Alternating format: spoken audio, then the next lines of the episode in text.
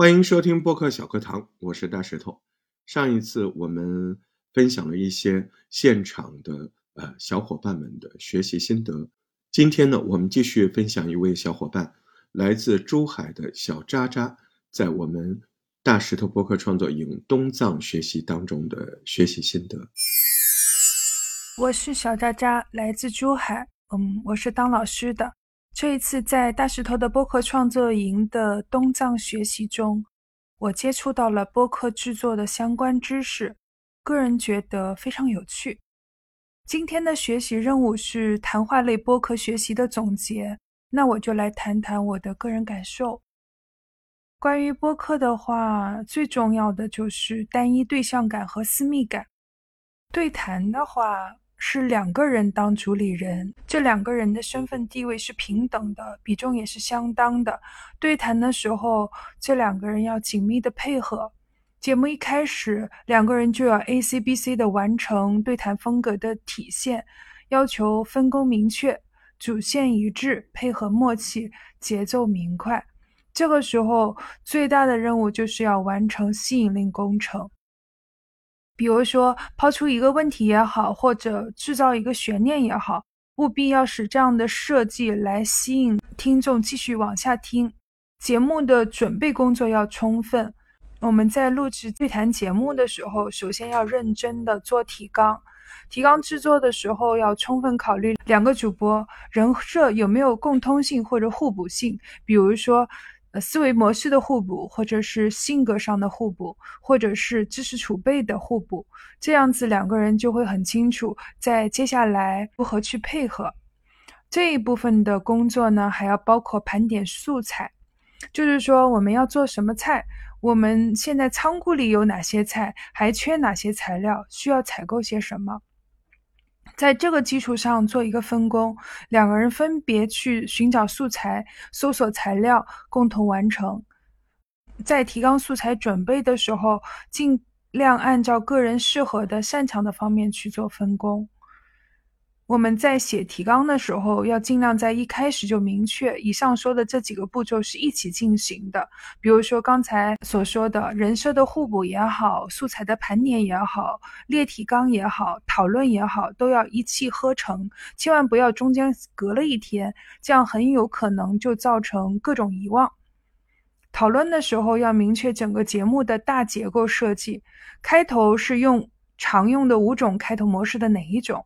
主体结构要谨记三三原则。最后结尾的时候是三种结尾中的哪一种？大结构确定以后呢，我们要开始列基本的提纲。开头最好能详细一点，因为开头的吸引力工程非常重要。开头和结尾呢，同样要做到 A C B C 的模式，就是一起开门，一起关门，充分体现对谈的风味和特色。在提纲确定以后呢，接下来就要开始录制了。录制的时候要做哪些准备呢？首先，开头要测麦，测测试一下声场，两个人的话筒声音大小是不是平衡的，两边各自有没有什么背景啊噪音，背景噪音。测麦的关键知识点是要录制一小段分析，而不是说只靠现场听一听就判断。在录制的时候，两位主播始终要有意识，带着认同管理去配合。在谈话的时候，尽量做到始终有一个听众就坐在你们俩中间，一起在聚会。这样的意识画面必须在脑子里很清晰明确。因为对谈看似是两个人的谈话，其实可以理解为是三个人的聚会，两个主理人加上听众，三个人的场景必须很坚定而明确。始终要有照顾到听众的意识，而不是成为仅仅是两个人的相互聊天。在呈现故事的时候，不要太生硬，避免出现以下的情况：比如说，一个人大段大段的讲述，然后讲完之后又是一个人大段大段的讲述，啊，这样的节目呢，就只能说叫开会发言。在话轮的持续和转换的时候要自然，因为两位主理人都要学会有效的回应。啊，适度的捧哏啊、逗哏啊，或者自嘲啊、自黑、自爆，呃，又或者是相互的爆料啊和调侃，这样子就使得谈话更加有趣。无论是什么播客形式，我们做节目的目的要明确。播客类的节目，并不是说要传达一个知识啊，输送一些干货，或者说要讲课或者是开会什么的，而是让听众听了以后觉得，哎，哎，这个人好有趣啊，这个事情好好玩啊，这个播客聊天听起来让我很放松。这个概念是非常重要的。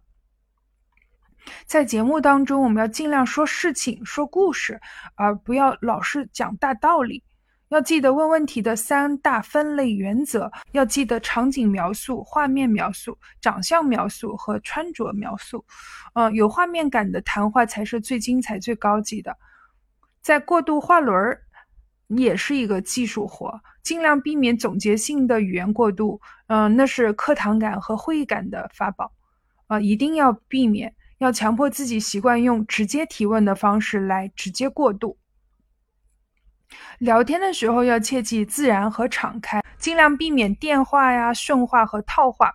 在整个节目录制过程中，主播自己心里始终要有一个明晰的结构。比如说，我们在讲事的时候可以用 STAR 法则，在讲观点的时候可以用 PRE 法则，在讲情绪和感受的时候可以用到枕头法。总之，尽量要用到我们学到的理论去完成节目。最后，希望我们每一个小伙伴都能制作出最好听的播客节目。我们一起加油吧！大石头播客小课堂，感谢你的收听。大石头是个好青年，记得关注大石头的账号，加入听友群，欢迎留言。如果能打赏一下子，就更好了。